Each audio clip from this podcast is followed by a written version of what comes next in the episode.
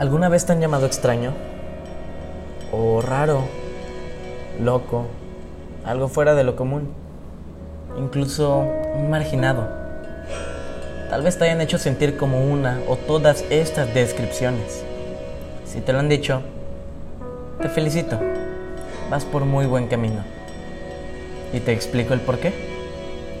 ¿Acaso te gustaría ser tan común como el promedio?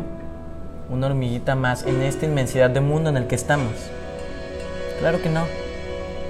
Si eres un raro es porque estás rompiendo el molde. Estás haciendo algo nuevo, algo diferente. No te vuelvas algo tan común como un grupo de ovejas que siguen a un pastor. Sé algo innovador. Sé tú mismo.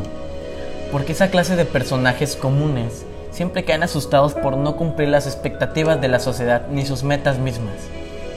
Limitados en mente y alma. ¿Quieres eso para ti? Siguiendo el camino que los obligan a seguir, frustrados por no hacer o dar más y ver sus sueños morir dentro de ellos. Si para poder librarme de esa prisión deberé cargar la etiqueta de extraño, claro que lo voy a hacer.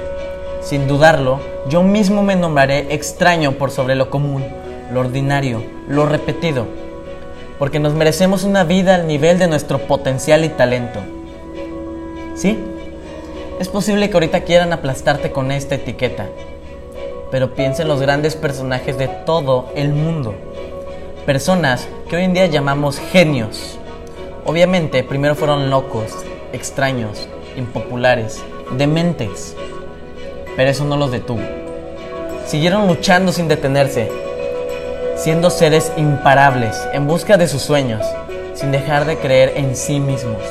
Y ahora son modelos a seguir. Así que ya olvida esa maldita etiqueta y sigue siendo tú mismo. Así que tú, de un extraño a otro, te pregunto, ¿quieres ser como el promedio?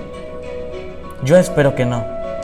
Aunque no encajes, aunque no seas lo que la gente común quiere, Sigue caminando y no te detengas. Pero lo más importante, no dejes de ser y tener esa cabeza llena de genialidades.